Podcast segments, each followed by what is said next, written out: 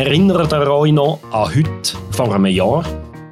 Heute vor einem Jahr war der Tag, wo wir am Morgen verwacht sind, unser Smartphone angeschaut haben und gesehen haben, dass Krieg ist in Europa. Ich glaube, wir können sagen, dass das Jahr Europa verändert hat und es hat auch die Schweizer Politik massiv geprägt. Es ist eigentlich wahnsinnig viel passiert in diesem Jahr für Schweizer Verhältnisse. Und darüber reden wir heute im Politbüro am Politik-Podcast von der Redaktion Tamedia. Wir wollen wissen, was der Krieg in der Ukraine mit unseren biederen Schweizer Parteien gemacht hat. Und vielleicht auch, was der Krieg jetzt im Wahljahr noch für Folgen wird haben. Doch zuerst eine Meldung in eigener Sache, weil verändert ist auch heute das Politbüro. In der letzten Woche haben wir da mit grossen Schmerzen unser langjähriges Mitglied, Christoph Lenz, verabschiedet. Und wir haben ein neues Mitglied angekündigt. Alle Kremologen im politmedialen Komplex der Schweiz haben seither gerätselt, wer das neue Mitglied wird sein. Wir haben ja nur verraten, dass es die knarzigste Stimme hat seit der FDP-Fraktionschefin Gabi Huber. Auch an der Falkenstraße hat man gerätselt und wir können jetzt an die Adresse das Rätsel lösen. Es ist der Fabian Renz, Bundeshauschef von der Redaktion Tamedia, ein sehr erfahrener Beobachter von der Bundespolitik. Und ja, herzlich willkommen, Fabian, bei uns. Hallo Markus, ganz herzlichen Dank für die Aufnahme in die illustre Runde und ich fühle mich natürlich geehrt durch den Vergleich mit der Gabi Huber. Das ist eine Ehre für jeder Mann und jede Frau. In Zürich ist heute Jacqueline Büchi zugeschaltet. Herzlich willkommen auch dir, Jacqueline. Hallo miteinander. Der Fabian und ich sitzen heute in Bern. Mein Name ist Markus Häfliger und ich stehe heute vor einer eigentlich unlösbaren Aufgabe. Ich versuche, unseren Star-Moderator Philipp Loser zu ersetzen, denn auch eine WR hat ab und zu mal Ferien. Ein Gruß ins Wallis, Philipp. Und all unseren Fans, die jetzt schon am Politbüro treu künden, kann ich versprechen, ab der nächsten Ausgabe ist der Philipp wieder da. Jacqueline Fabian. Der Krieg ist klar, er hat uns alle beschäftigt. Aber wenn er jetzt nicht auf die Ukraine schaut, sondern aufs Bundeshaus, auf die Schweizer Politik, welches Ereignis ist euch aus dem ersten Kriegsjahr am stärksten in Erinnerung geblieben? Was mir am stärksten eingefahren ist, ist das kollektive Erstaunen am Morgen nach dem Kriegsausbruch und in diesem Zusammenhang vielleicht das Interview, das der Armeechef Thomas Süssli in unserer Zeitung gegeben hat, ein paar Tage später. Er hat dort drin erzählt, wie er in der Nacht auf den 24. Februar mehr oder weniger zufällig ganz früh am Morgen aufgewacht ist und auf Twitter gegangen ist am Handy und dann dort gesehen hat, ui, Russland hat gerade die Ukraine angegriffen und dass er völlig fassungslos war und überhaupt nicht damit gerechnet hat. Äh, er hat das nachher gesagt, also er sich giert, er hätte, hätte das nie für möglich gehalten. Und ich habe die Vorstellung einfach so skurril gefunden, dass beim Schweizer Armeechef nicht irgendein Alarm losgeht oder der sonst nicht von seinen Leuten informiert wird, sondern dass der das zufällig im Internet entdeckt und ich finde, das zeigt exemplarisch, wie wir eigentlich alle überrascht worden sind und eben sogar Leute, die in den Tagen vorher auf Einschätzungen vom Geheimdienst dann können zurückgreifen Also es ist einfach, äh, ja, wir sind wirklich in einer anderen Welt verwacht. Vielleicht noch gut ist, der, hat der Angriff damals nicht der Schweiz geholfen in dem Moment. Fabian, dein Schlüsselmoment? Mir ist am stärksten die relativ krude Kommunikation vom Bundesrat in Erinnerung geblieben in den ersten Kriegstagen. Also man hat sich wahnsinnig schwer getan da eine Linie zu finden zu den Sanktionen, wie sich die Schweiz zu diesen Massnahmen soll positionieren, wo die Europäische Union insbesondere gegen Russland ergriffen hat. Es hat da so ganz eine denkwürdige Medienkonferenz gegeben, relativ, ja, ich glaube, es sind nur ein paar Stunden nach Kriegsausbruch gewesen, wo der damalige Bundespräsident Cassis zuerst vor die Medien getreten ist und ein Statement abgelesen hat, das niemand so richtig verstanden hat. Und dann hat er sich entfernt aus dem Saal, man hat keine Fragen mehr können stellen es ist dann eine Reihe von Bundesbeamten dort geblieben, die die Fragen der Medienschaffenden beantwortet haben oder beantwortet hätten sollen. Und das haben sie nicht geschafft, weil man hat so eine komische Slalomkurve versucht zu fahren zwischen der Übernahme der Sanktionen und Verhinderung von der Umgehung der Sanktionen. Und es ist nicht äh, sinnvoll zu kommunizieren gewesen, was man dort zunächst beschlossen hat. Und es hat dann effektiv ein paar Tage gedauert, bis sich der Bundesrat hat können durchringen, wenigstens das Gross von den EU-Sanktionen zu übernehmen. Und das ist so der Moment, wo mir noch lang wird bleiben, so das sehr wirre Narrativ, wo unsere Regierung da in der ersten Stunde nach Kriegsausbruch verbreitet hat. Ich würde gerne selber noch etwas ergänzen, was mir wirklich eingefahren ist die absolut krasse Trendwende, die wir in der Sicherheitspolitik erlebt haben, oder? Also in den letzten Jahrzehnten ist es immer darum gegangen, vielleicht das Armeebudget knapp zu halten. Es ist in der Tendenz gesunken und dann innerhalb von Wochen hat das Parlament da eine fundamentale Kehrtwende angelegt und hat irgendeine Erhöhung um mehrere Milliarden bis 2030 beschlossen. Also das ist für mich auch noch so ein weiteres Schlüsselelement wenn man ganz grundsätzlich uns schnell die Frage stellt, hat der Krieg eigentlich, eben, er ist weit weg von der Schweiz auf den Karten und trotzdem hat er massive Auswirkungen gehabt, auch auf die Schweiz. Hat er auch irgendwie das Land ein bisschen verändert oder vielleicht wie unsere Politik funktioniert, wie wir regiert werden? Oder ist trotz allem die schweizerische Beharrlichkeit grösser als solche weltpolitische Umwälzungen? Also wenn wir es rein institutionell anschauen, dann würde ich sagen, der Einfluss vor Corona-Pandemie, der ist natürlich ungleich grösser gewesen, oder? Also dort haben wir, äh, wie wir alle wissen, äh, für eine Zeit lang wirklich Ausnahmezustand gehabt. Der Bundesrat, der massiv viel mehr Macht auf sich vereinigt hat. Das Parlament, das fast ausgeschaltet war, dann immer das Kompetenzgerangel oder das Hin- und Hergeschiebe von Verantwortung zwischen Bund und Kanton. Ich meine, so etwas haben wir jetzt hier im Fall vom Ukraine-Krieg nicht. Aber ich meine, du hast es schon angesprochen, es hat natürlich schon der die ganze Diskussion um Sicherheit und Neutralität einen grundlegend neuen Impuls geben, wo denke ich lang anhalten wird. Mit den Nachwirkungen von dem werden wir uns noch lange beschäftigen. Ich sehe das ähnlich und vielleicht in Ergänzung dazu, wenn man Parteien anschaut, auf die einzelnen können wir ja vielleicht noch sprechen, aber dort hat man schon gesehen, wie der Krieg gewissen Parteien ermöglicht hat, ihr Profil zu schärfen und bei anderen haben sich, haben sich neue Gräben aufgetan. Und ich glaube, ganz grundsätzlich ist das Ereignis ja schon so ein Epochenbruch gewesen und eben, wie schon gesagt, hat niemand mit so einem Angriffskrieg im 21. Jahrhundert gerechnet. Und das heisst in der Folge, dass Parteien nicht einfach auf ihre bewährten Rezepte und, und Denkschablonen haben können zurückgreifen. Man hat sich wirklich neu müssen sortieren. Also natürlich tangiert der Konflikt. Ganz viele Themenfelder, die die Parteien auch sonst beackern, wie Waffenexport, Umgang mit Geflüchteten, Neutralitätspolitik und so weiter. Aber plötzlich sind gewisse von diesen Positionen halt ein bisschen in einem Konflikt zueinander gestanden. Und der Krieg hat dann die Parteien gezwungen, in Kategorien zu denken, was vorher nicht haben müssen denken, eben ohne jetzt schon zu viel vorwegzunehmen du, du gibst wirklich Stichwort für die Diskussion, dass wenn wir wirklich jetzt ein bisschen schauen, wer hat müssen quasi out of the box denken, wer hat sich profiliert, wer vielleicht weniger.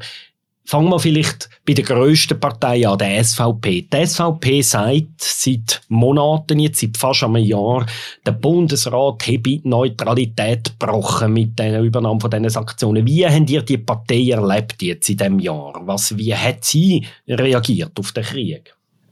Die SVP ist von mir aus gesehen insofern ein bisschen Spezialfall, als sie wahrscheinlich die einzige Partei oder sicher die einzige größere Partei in der Schweiz ist, wo einen namhaften Anteil, ich sage jetzt mal einen namhaften Anteil an Putin-Sympathisanten in ihren Reihen hat. Also es gibt da sehr prominente Wortführer, sehr lautstarke Wortführer von dem Putin-freundlichen Lager.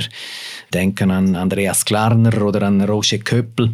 Und die ja, ich weiß nicht, ob es eine Minderheit, zahlenkräftige Minderheit ist oder vielleicht sogar die Mehrheit innerhalb der Partei. Jedenfalls die Gruppe von Putin-Versteher, die scheint mir, die haben den Diskurs innerhalb der SVP relativ stark prägt und zusammen mit der altbekannten neutralitätspolitischen Doktrin der SVP hat das dazu geführt, dass die Partei vielleicht die ja, am stärksten abweichende Position jetzt, äh, innerhalb der Schweizer Parteienlandschaft vertreten. Und wenn man so will, ähm, jetzt eine sehr profilierte Positionierung können vornehmen. Also sie beharrt auf einer sehr strikten Auslegung vor Neutralität. Sie ist dagegen, dass die Schweiz sich auf die Seite der Ukraine schlägt, dass man sich den Sanktionen gegen Russland anschließt. Inwiefern ihr das nützt oder schadet, wage ich im Moment nicht zu beurteilen.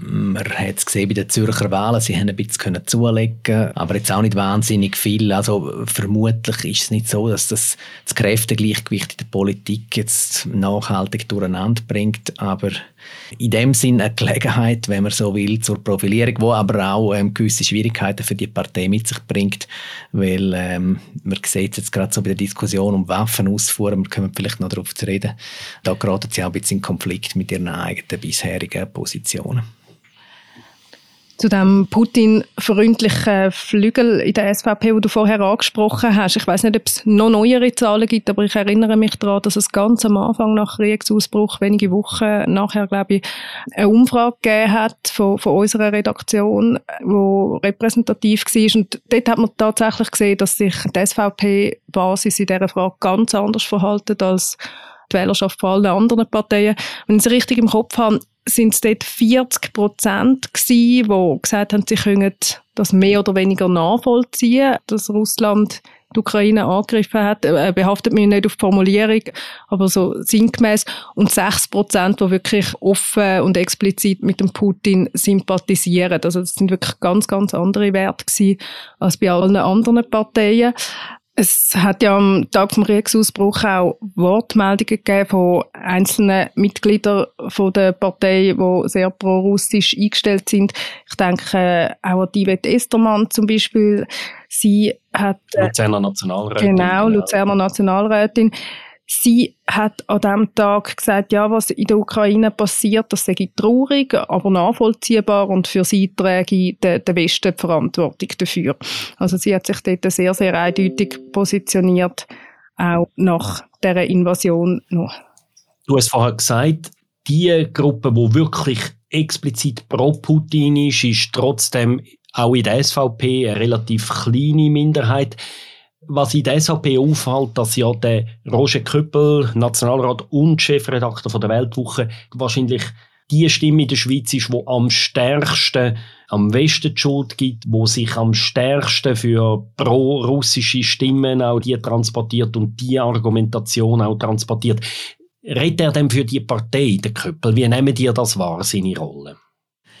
Also ich nehme den Roger Köppel ganz grundsätzlich so wahr, dass er vor allem für sich selber redet. Also ich glaube, Roger Köppel hat eine Mission und die heißt Roger Köppel, ist ein bisschen mein Eindruck. Also seine äh, ganzen Verlautbarungen, die sind, sofern ich Kenntnis davon habe, im Normalfall nicht breit abgesprochen oder vorbesprochen mit der SVP. Die andere Frage ist natürlich ein bisschen, wie er Diskussionen oder die Meinungen innerhalb der SVP prägt oder also die Weltwoche ist ein Organ mit einem gewissen Einfluss auf die Meinungsbildung innerhalb der SVP, vielleicht nicht mehr so stark wie auch schon, aber doch immer noch von einem gewissen Gewicht. Und irgendwie so ein bisschen den Eindruck gehabt, trotz der Äußerung von Yvette Estermann, die du zitiert hast, Jacqueline, aber ich habe so ein bisschen den Eindruck gehabt, in den ersten Tagen nach Kriegsausbruch hat man auch in der SVP so eine gewisse Scheuch gehabt, jetzt den Angriff allzu offen zu rechtfertigen und der Köppel hat mit seiner sehr offensiven, Putin-freundlichen Kommunikation wie äh, auch die Scheu ein bisschen abgebaut, um da eben eine gewisse Schuldumkehr zu machen, um dem Westen die Schuld zu geben, um den Putin in Schutz zu nehmen. Also die Stimmen innerhalb der SVP, die dürfte er bestärkt haben. Aber äh, man muss schon sagen, also offiziell fährt der Partei einen anderen Kurs. Also sie wird das bis auf wenige Ausnahmen, aber die Parteileitung, die, die sagt das in der Öffentlichkeit ja nicht so. Und ich glaube, es gibt auch beide Bewegungen. Es ist sicher das, was du gesagt hast, dass, dass er den Flügel, dass er den stärkt. Es gibt sicher auch eben einen gewissen Anteil ähm, von, von SVP-Wählern, wo, wo die Einstellung teilen vom Roger Köppel. Gleichzeitig hat man aber vor allem in der ersten Phase vom Krieg schon auch gehört, dass es in den Kantonalsektionen teilweise ein bisschen gerumpelt hat. Also, dass man der Meinung war, der Roger Köppel hilft jetzt der Sache von dieser Partei gerade gar nicht und am Image mit dem, was er da erzählt in seinem Weltwochen-Daily. Auch der Andreas Glarner hat dort irgendeinen einen Artikel geschrieben in der Schweizer Zeit, wo er am besten die Schuld gegeben hat für den Angriff auf die Ukraine. Und dort hat man nachher auch können lesen, dass das zu Verwerfungen geführt hätte innerhalb von der Kantonalsektion. Aber es ist schon eben, wenn man sich so zu Gemüte führt, was der Roger Köppel da erzählt, damit in seinem Videoblog oder auch äh, schreibt, wenn wir erinnern uns am Tag vom Kriegsausbruch, hat er so ein bisschen darüber fabuliert in der Weltwoche, ob der Putin vielleicht der heilsame Schock sei, wo der verweichlichte, woke Westen wieder zur Vernunft bringt und so. Ja, und ein paar Monate später hat er einen langen Text geschrieben mit dem Titel Bekenntnisse eines Russlandverstehers. Also dort äh, gibt es nicht viel Relativierung. Und da bewirtschaftet er eben wahrscheinlich ein Wählersegment, das es gibt, wo man weiß, also in, in verschiedenen Tele Telegram-Kanälen oder auch in den Untiefen vom Internet, da gibt's gibt's doch wahrscheinlich eine Anzahl Menschen, die nicht vernachlässigbar ist, wo, wo so tickt. Und wo auch in diesen Echokammern sehr stark auf das anspricht und applaudiert. Und ich gebe dir recht, Fabian, der Roger Köppel spricht und politisiert vor allem für sich selber, aber ich glaube, er spricht auch sehr stark eben so die Leute in dieser Echokammer an und kommt von denen auch wahnsinnig viel Applaus über. Vielleicht noch ein Punkt zu der SVP, dann, gehen wir, dann müssen wir dann weitergehen. Einfach, die SVP ist ja die einzige Partei, die seit Kriegsausbruch eine Volksinitiative lanciert hat, die direkt mit dem durch den Krieg provoziert worden ist. Das ist eine Neutralitätsinitiative. Vielleicht ganz kurz, äh, Jacqueline, was will die genau? Die Initiative wird die immerwährende und bewaffnete Neutralität in die Verfassung schreiben. Das heißt, die Schweiz darf die kein Militär- oder Verteidigungsbündnis beitreten. Ausgenommen wäre Zusammenarbeit mit solchen Bündnissen im Fall von einem direkten militärischen Angriff auf die Schweiz. Und was aber auch noch eine wichtige Konsequenz natürlich wäre, der Schweiz würden nicht militärische Zwangsmaßnahmen gegen kriegsführende Staaten untersagt. Das heißt, sie dürften sich nicht an Sanktionen beteiligen und auch selber keine Sanktionen treffen. Das würde etwa, zum Beispiel so Sanktionen betreffen wie die von der EU nach dem Angriff auf die Ukraine gegen Russland. Die, wo die Schweiz übernommen hat, dürfte sie in Zukunft also gemäß Initiativen nicht mehr übernehmen. Fabian, vielleicht eine kurze Bewertung von der Initiative. Der Christoph Blocher ist ja, er ist 82, aber er ist da immer noch die treibende Kraft, auch hinter deren Initiative. Er ist die, der, der die Idee gehabt hat, der, der das lanciert hat. Er sagt ja, mit dem tun wir die traditionelle Vorstellung von der Neutralität, wo die anderen Parteien jetzt da in Kübel gerührt haben, wieder in der Verfassung installieren. Andere Kritiker sagen, er gehe hinter etwas zurück. Also er will eine Neutralität einführen, wo es so gar nie gäbe in der Schweiz. So wie in Studieninitiative war. Wie verläuft die Studie so politisch, ganz kurz? Ja, also du hast es ja in einem schönen Artikel diese Woche aufzeigt, die Schweiz ist nie so vollkommen neutral gewesen, wie sie sich gegen aussen gern gibt. Also man hat sich in der Phase vom Kalten Krieg auch Sanktionen gegen kommunistische äh, Staaten angeschlossen. Man hat auch schon in der, während dem Zweiten Weltkrieg immer geschaut, dass man sich mit der militärischen Partei, wo gerade jeweils die Oberhand hat, einigermaßen gut stellt und hat ihnen auch geholfen. Also so gesehen, es, macht ein bisschen einen musealen Eindruck, oder wenn man sagt, wir, wir stellen jetzt da einen früheren Idealzustand wieder her. Aber man muss schon sagen, ich meine, wenn die Initiative durchkommt, dann ist sie relativ strikt. Also die Initiative ist eindeutig. Mit uns die SVP hat auch schon Initiativen lanciert, die so von, von Stoßrichtung und Auswirkungen her weniger klar festzumachen sind. Aber die ist doch relativ eindeutig. Also ich meine, die Sanktionen, Jacqueline hat es gesagt, Sanktionen gegen Russland, die wären so nicht mehr möglich. Es wäre sicher jede weitere Annäherung an die NATO unterbunden. So gesehen, ja, man, man weiß, was man hat und das wird eine interessante Diskussion. Also, fassen wir zusammen. Die SVP klagt über einen behaupteten Neutralitätsbruch vom Bundesrat und die zweitgrößte Partei, wo wir jetzt darüber reden, die SP, ich glaube, die leidet vor allem ein bisschen an dem Krieg. Oder wie sehen ihr das?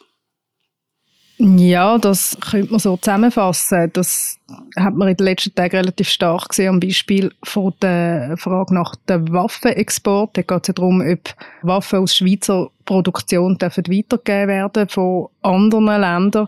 Und dort ist die SP ein bisschen gespalten in zwei Flügel. Man könnte ähm, einen pazifistischen und einen Realo-Flügel sagen, wenn man so will.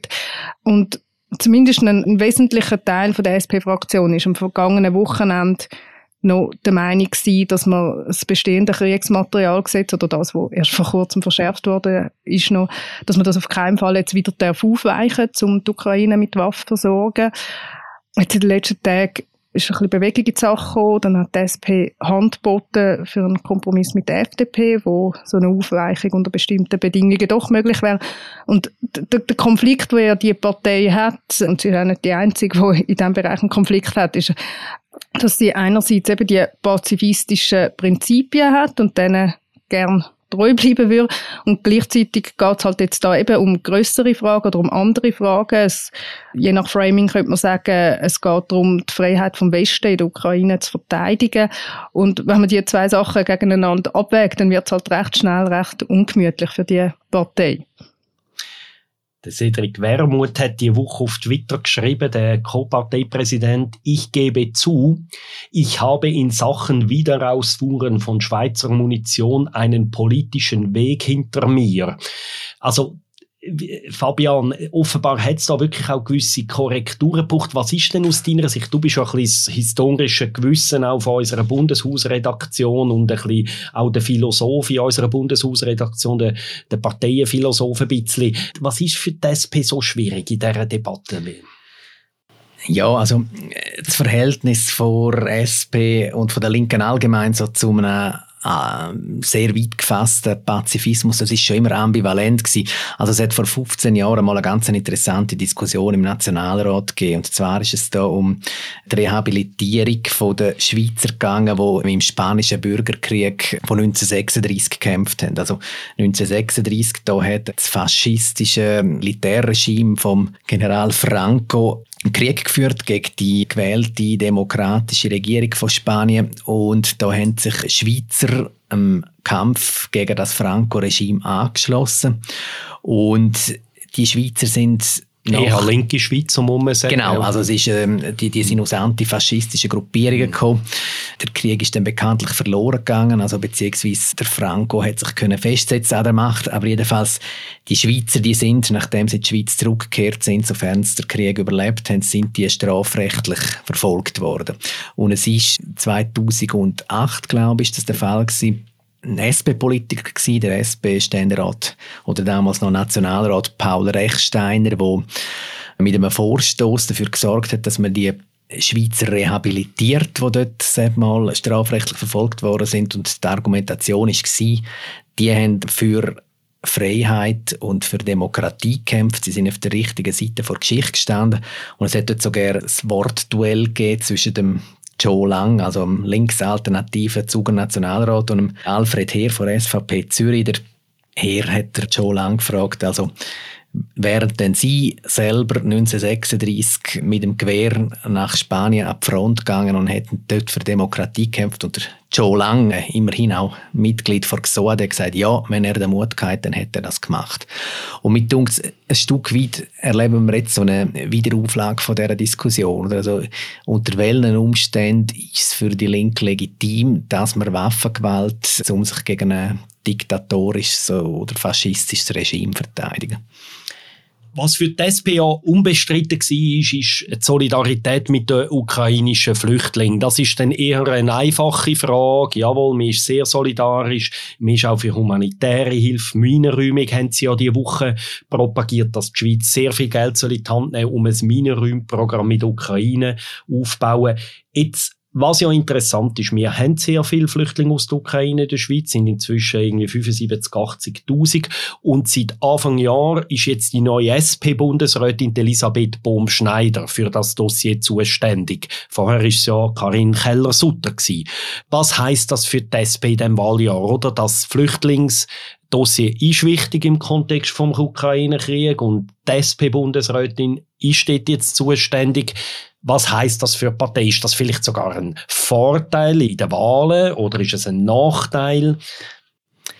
Ich glaube, es ist für die SP weder ein Vorteil noch ein Nachteil. Ich glaube, die Bedeutung von Bundesräte als Wahllokomotive oder Wahlbremse wird tendenziell überschätzt. Man hat das bei Doris Lüthardt gesehen, wo jahrelang jede Beliebtheitsumfrage angeführt hat und trotzdem hat die CVP in der gleichen Zeit fast jede Wahl verloren. Man muss auch sagen, also eben die ukrainischen Flüchtlinge, meine, so grosse Flüchtlingsbewegungen schaut man immer mit einem unguten Gefühl natürlich zu, aber ähm, es löst jetzt im Fall von Ukraine längst nicht die Ängste und die Abwehr aus, wie jetzt das bei den Flüchtlingen aus dem arabisch-nordafrikanischen Raum der Fall war 2015.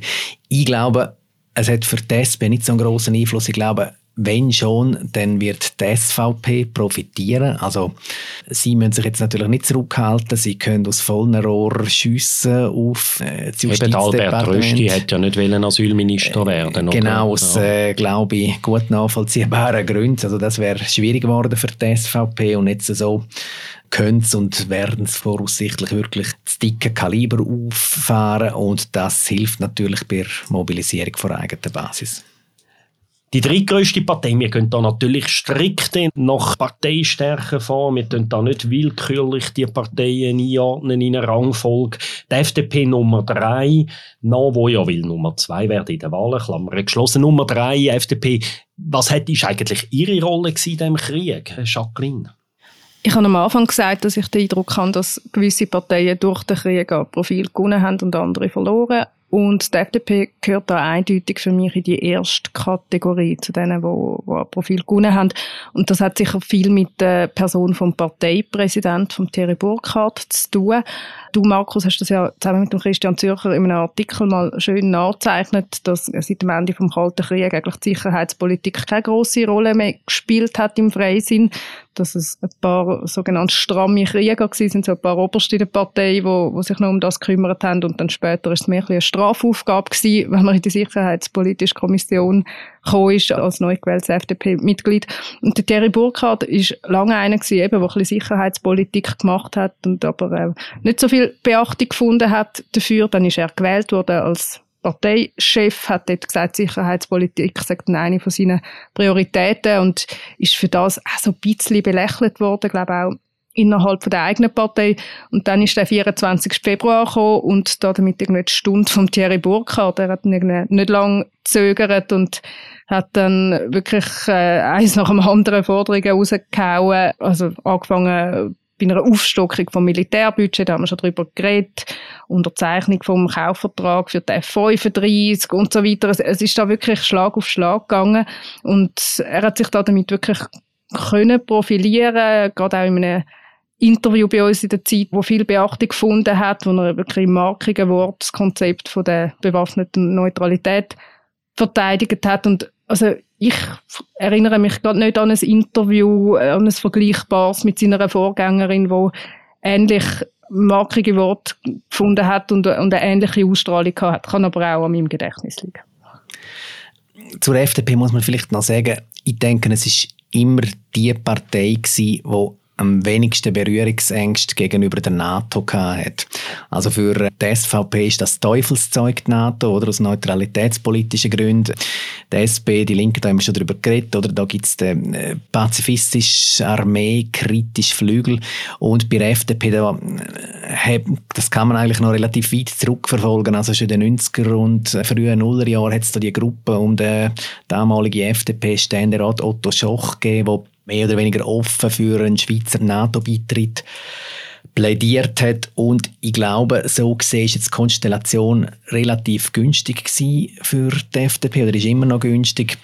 Thierry Burkhardt hat jetzt da auch auf breite Rückendeckung innerhalb von seiner eigenen Partei zählen können bei seiner militärsicherheitspolitischen Offensive. Und so gesehen, ja, es ist eine Gelegenheit zur Profilierung und die hat die FDP jetzt auch effektiv genutzt. Das ist interessant, der Thierry Burkhardt ist im Oktober 21 Parteipräsident geworden, etwa knapp fünf Monate vor Kriegsausbruch. Eben vorher hat er das Sicherheitsdossier bearbeitet. Es ist hier, wie du schön gesagt hast, Jacqueline, ein, ein, ein Exotendossier gewesen. Wenn wir mal schnell wenn dann Frage diskutieren, wenn Petra Gössi bei Kriegsausbruch noch Parteipräsidentin gewesen wäre, was hätte ich das in der Debatte verändert in der Schweiz? Was, was kann so eine einzelne Figur im Parteipräsidium für einen Einfluss nehmen?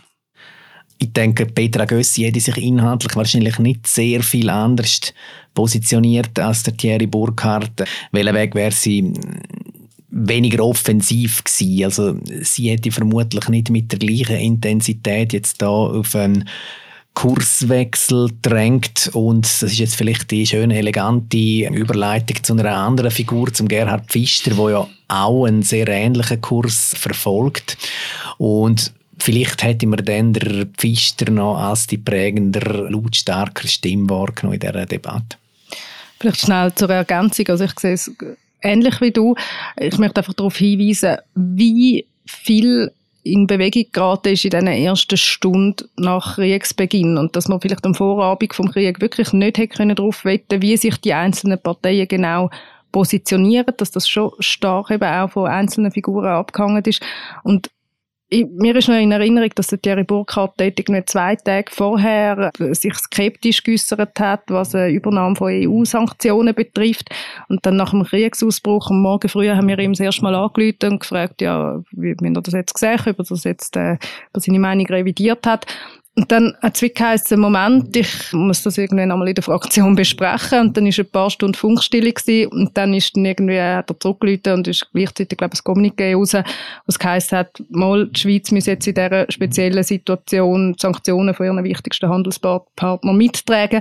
Äh, was ich einfach damit will sagen, es sind dort wirklich in kurzer Zeit extrem wichtige Weichen gestellt worden, die dann wahrscheinlich für den Weiterverlauf vom Krieg, respektive innenpolitisch für die Positionierung der Parteien extrem entscheidend gewesen sind. Und es könnte natürlich schon sein, dass Petra Gössi dort irgendwie zögerlicher oder anders reagiert hat. Also ich glaube, dort äh, ja, ist, ist ganz viel passiert am Anfang. Fabian, du hast vor Stichwort gegeben, Gerhard Pfister bzw. seine Partei Mitte. Jetzt ist es ein bisschen ruhiger geworden um ihn, fällt mir auf, aber in den ersten Monaten, er war auf allen Kanälen und man hat von ihm schon sehr bemerkenswerte Töne gehört, oder? Das bist du einverstanden, Fabian, oder? Absolut. Also er gehört zu den frühesten und vehementesten Unterstützer von der Ukraine da innerhalb von der Schweiz. Er hat auch sehr früh äh, dafür plädiert, dass die Schweiz sich jetzt da nicht hinter irgendwelchen neutralitätspolitischen Argumentationen verschanzt und sich da vornehm zurückhalten in Hilfsmaßnahmen und bei der Unterstützung der Sanktionen gegen Russland ja, es ist beim Gerhard Pfister noch lustig, er hat immer so Phasen, wo er wahnsinnig präsent ist und sich in einer sehr hohen Kadenz äußert und dann gibt es wieder so Wellentäler, wo, wo er relativ ruhig ist. Das ist noch interessant, wenn er als äh, Person, als Politiker funktioniert. Ja, er sieht sich jetzt natürlich von der anderen, von der rechten Seite ähm, mit dem Vorwurf konfrontiert, dass er sich jetzt selber widerspricht, weil eben kurz vorher ähm, hat die Mitte-Partei noch mitgeholfen, dabei das Kriegsmaterialgesetz zu verschärfen. Also, Was ja jetzt eines der Probleme ist in dieser ganzen Frage genau. von der Reexport von diesen Waffen. Jawohl. Genau, also es ist dort explizit die Meinung gewesen, dass man nicht mehr in Länder exportiert, wo in irgendeiner Form in, in Konflikt verwickelt sind. Also sie hat sich natürlich sehr mal vor allem auf Saudi-Arabien bezogen, aber ja, das wird jetzt für den Pfister und die, die das gleiche Anliegen haben wie er, ein bisschen zum Problem jetzt in der aktuellen Diskussion. Der Gerhard Pfister, du hast schon angesprochen, fährt ja da teilweise recht einen ähnlichen Kurs wie Thierry Burkhardt. Interessant finde ich aber, dass wir so ein bisschen die Motive andere sind oder so, so, so der Hintergrund. Also bei der FDP, wir haben schon gesagt, eben geht es um den Rüstungsaspekt, um, um die Sicherheitspolitik von Thierry Burkhardt. Und im Fall von der Mitte ist es viel stärker eine Wertedebatte. Der Gerhard Pfister hat ja schon bis im Amtsantritt als Parteipräsident versucht, so eine Wertedebatte in der Schweiz zu lancieren. Er war nicht so erfolgreich damit, gewesen, auch in der eigenen Partei nicht. Und jetzt ist das ganz anders. Er kann sich jetzt als Präsident von einer Partei inszenieren, wo sich so ein bisschen der Verteidigung von der abendländisch-europäischen Wert verschrieben hat. Er kann sich auch als Alternative zu der SVP in diesem Bereich, so im wertkonservativen Bereich, positionieren. Und, und das ist entscheidend, er hat ja laut Umfragen wirklich noch einen guten Teil von der Öffentlichkeit hinter sich in dieser Position. Oder? Da gibt viel, oder ein grosser Teil von der Bevölkerung, der da auch der Meinung ist, man müsste der Ukraine helfen. Und äh, die Sonntagszeitung hat im letzten Sommer in dem Zusammenhang mal titelt, wie Gerhard Pfister in der Krise seine Mitte fand. Also er hat da wirklich ja, sich auch sehr können profilieren. Er ist auch ein studierter Philosoph. Er äh, ist sehr gut drin, in grossen Interviews so Gedanken zu philosophieren zum Zustand von der Schweiz. Und jetzt ist halt wirklich eine Zeit, wo er das kann machen, sehr viel Aufmerksamkeit hat. Und dann twittert er so Sachen wie, das hat er relativ am Anfang twittert, die Schweiz hat ein vitales Interesse, dass die Ukraine nicht fällt. In Kiew werden auch wir verteidigt. Und da hat er Sympathie von vielen Leuten hinter sich und, und kann seine Partei so auch entsprechend in ein gutes Licht rücken. Er hat natürlich auch ein Problem, eben, wir haben es vorher schon gesagt, es wird ihm auch Inkonsequenz vorgeworfen wegen dem Kurswechsel beim Kriegsmaterialgesetz. Und vor allem ist der Gerhard Pfister ja auch Zucker und es gibt ja keinen Kanton, wo es mehr russische Firmen, auch problematische Firmen und russische Oligarchen gibt als in Zug. Das wird ihm ja von einem anderen Zuger, von Joe Lang, in etwa 27 Tweets pro Tag vorgeworfen. Und uns Medien wird von Joe Lang immer vorgeworfen, dass wir nicht jeden Tag etwa drei Artikel über das schreiben. Wir haben das ja auch schon in persönlichen Briefen mehrfach ist uns das mitteilt worden, einmal mir und dir, Fabian, glaube auch. Gleich die Problematik, so dass man ist jetzt im Krieg für die Ukraine gegen die Russen, aber hat die Russen vorher mit offenen Armen in Empfang genommen. Fabian, so das Spannungsfeld löst ja auch ein Pfister nicht ganz auf. Und ist es wirklich so, dass wir Medien über das vielleicht zu wenig geschrieben haben, gerade auch bei den bürgerlichen Parteien, die vielleicht auch Widersprüchlichkeit, wo nicht nur bei der Mitte dann der Fall wäre, sondern wahrscheinlich auch bei der FDP und bei der, ja, namentlich auch bei der FDP? Ja, ich würde es jetzt äh, vielleicht ein bisschen kurz und allgemein beantworten, deine Frage. Ich würde sagen, in dem ganzen Bereich, in dem ganzen Komplex Rohstoffhandel, da gibt es noch vieles herauszufinden, noch vieles zu recherchieren für die Medien. Also da ist man sicher noch nicht an einem abschließenden Punkt.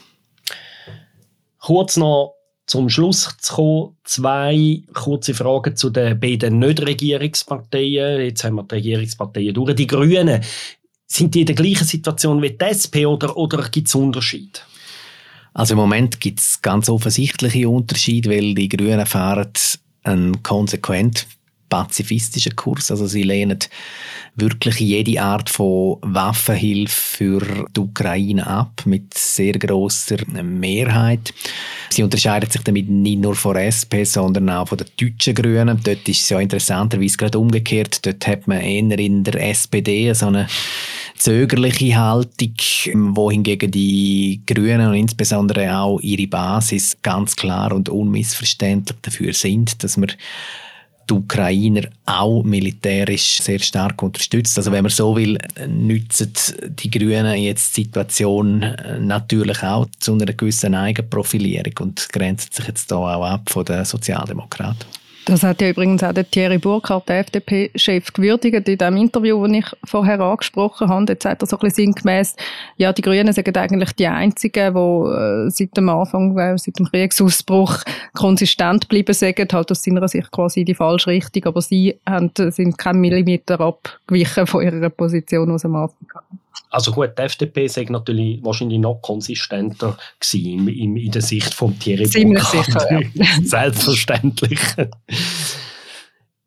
Woher kommen denn die Unterschied, also das, was du vorhin gesagt hast, Fabian, der Unterschied zu den deutschen Grünen, der ist ja schon sehr, sehr interessant. Der, der Habeck, oder deutsche Vizekanzler, Grüne, hat das ja sogar am WEF, an einer Pressekonferenz vor der Schweizer Presse gesagt, ja, sie als Grüne in Deutschland haben da einen Weg müssen gehen und haben gemerkt, dass mit dem Pazifismus ist dann in so einer Kriegssituation nicht immer ganz so trivial, wie es vielleicht äh, aus der Oppositionssicht für die Grünen noch war.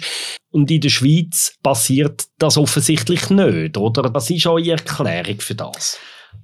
Also erstens einmal kann man natürlich so die Parteienlandschaft von der äh, Schweiz nicht eins zu eins auf die Parteienlandschaft in Deutschland übertragen. Glaube, man kann durchaus sagen, die Grünen in Deutschland, das ist ein bisschen eine andere Partei, oder? Die sind eingemitteter. Sie stehen jetzt in der Regierungsverantwortung. Das ist natürlich ein wesentlicher äh, Unterschied zu den Schweizer Grünen.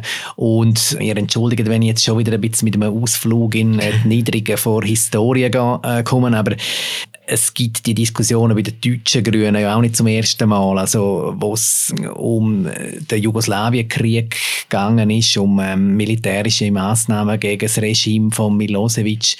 Dort ist in Deutschland eine rot-grüne Regierung gewesen, mit dem Joschka Fischer als Außenminister und der äh, Fischer hat sich dort eingesetzt für das militärische Vorgehen vor NATO gegen Serbien und hat dafür am grünen Parteitag einen Farbbeutel an den Kopf gekriegt. Oder? Also, ähm, Ein grüner Farbbeutel wahrscheinlich, oder? Es ist, glaube ich, rote Farbe gewesen, aber äh, ja, äh, jedenfalls eben, die Grünen haben da, die deutschen Grünen haben da sehr einen langen Weg hinter sich und es ist, glaube ich, schon ein riesiger Unterschied, ob man in der Regierung äh, vertreten ist oder ob man äh, wie die Schweizer Grünen jetzt halt noch voll in der Oppositionsrolle, Oppositionsfunktion ist. GLP ist ja eigentlich so die, die Partei, die die Wahlen gewinnt in der Schweiz, aber in der, rund um diese Fragen, rund um den Krieg, um, da in diesen politischen Dossier hört man von ihr eher weniger. Bist du einverstanden, Jacqueline, mit dieser Beobachtung? Ja, ich nehme das auch so wahr und eigentlich ist das aber noch erstaunlich, weil wenn, ich komme jetzt schon wieder mit Umfragen, aber wenn man die Umfragen anschaut, dann sieht man dort eigentlich, dass GLP-Wählerinnen und Wähler fast die klarste Meinung haben, wenn es darum geht, wie der Krieg zu werten ist. Also ich spreche eine Sotomo-Umfrage an vom vergangenen Wochenende. Dort äh, sind GLP-Wähler am häufigsten eigentlich der Meinung gewesen, dass es nicht nur ein Krieg zwischen zwei Ländern, sondern eben auch ein Kampf quasi zwischen einer Demokratie und einer Autokratie, also was um die zwei äh, Modell geht, äh, und, oder auch in der Frage von der Waffenexport, die wir vorher angesprochen haben, dort äh, ist die GLP-Wählerschaft eigentlich am klarsten dafür, dass die Waffen aus Schweizer Produktion von anderen Ländern an die Ukraine weitergegeben werden dürfen. Ich glaube, die Grünliberalen nimmt man dann wahr, wenn sie eine Marktlücke besetzen können. Also das heißt, wenn sie über Themen ähm, reden können, wo die anderen ungern darüber reden. Also das klassische Beispiel für mich ist Europapolitik, das Rahmenabkommen, wo für fast alle anderen Parteien aus unterschiedlichen Gründen so ein bisschen ein, ein unangenehmes Thema ist, wo man eher so ein bisschen einen Bogen drum macht. Und da haben sie ihre Gelegenheit gesehen, sind voll drin und haben gesagt, mal, wir brauchen das Rahmenabkommen, wir unterstützen das voll und ganz.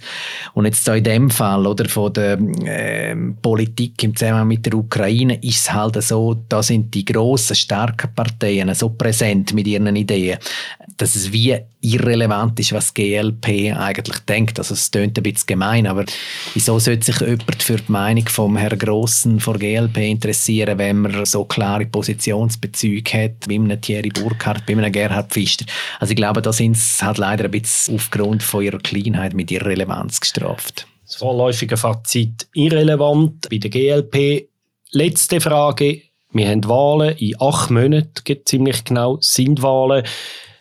Welche von diesen Parteien können aus dem ganzen Komplex Ukraine und seinen Folgen profitieren in der Wahl und welche werden eher verlieren? Was ist so ein bisschen euer Gefühl? Hat der Krieg Auswirkungen auf die Schweizer Wahlen? Also, wir haben ja jetzt gerade Zürcher Wahlen gehabt, Zürcher Kantonsrats- und Regierungsratswahlen, die ja so ein bisschen als Testlauf gelten für die nationalen Wahlen im Herbst. Da hat man gesehen, es sind relativ geringe Verschiebungen. Es sieht im Moment nicht danach aus, als würde der Krieg jetzt zu irgendwelchen tektonischen Plattenverschiebungen innerhalb von der Schweizer Parteienlandschaft führen. Aus meiner Sicht gibt es eine grosse Unbekannte und das ist das Thema Strom. Also wir sind jetzt bekanntlich einigermaßen gut durch den Winter gekommen, aber es sagen ja alle Experten, im nächsten Winter könnte es kritischer werden, wenn bis dann der Konflikt nicht irgendwie gelöst worden ist.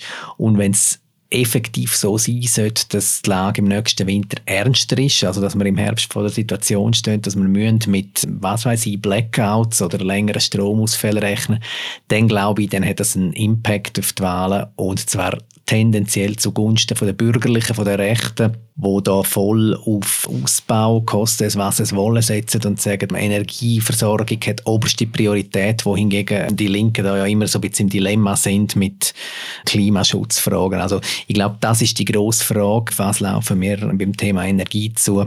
Ansonsten, wenn sich jetzt da nichts abzeichnet, dann denke ich, werden die Auswirkungen eher gering sein. Jacqueline? Ja, ich stimme Fabian zu. Ganz grundsätzlich gehen Politologinnen und Politologen ja schon davon aus, dass wenn jetzt Sicherheits- und Migrationsthemen wichtiger werden, dass das eher auch den bürgerlichen Parteien hilft. Aber ich glaube, es ist ja wie immer mit so Prognosen, man muss ein bisschen vorsichtig sein. Wir wissen nicht, was der Sommer noch alles passiert. Eben das Klimathema ist sicher nicht mehr so präsent, gerade medial, wie es schon war. Aber je nachdem, wie heiß der Sommer wird, wie früher, dass wir jetzt das erst mal 20 Grad haben und so weiter, kann das schon einmal etwas machen mit einem Teil der Wählerschaft und ich wäre darum jetzt da noch ein bisschen vorsichtig mit Prognosen. Trotzdem Krieg nützt eher der Rechten als ein mögliches Fazit. Danke vielmals Jacqueline Büchi in Zürich. Danke vielmals an die knarzigste Stimme seit Gabi Huber in Bern. Nochmal ein Gruß auf die Skipiste im Wallis und das nächste Mal ist an dieser Stelle wieder die bewährte Philipp Loser. Danke vielmals. Ciao zusammen. Ciao zusammen. Ciao miteinander.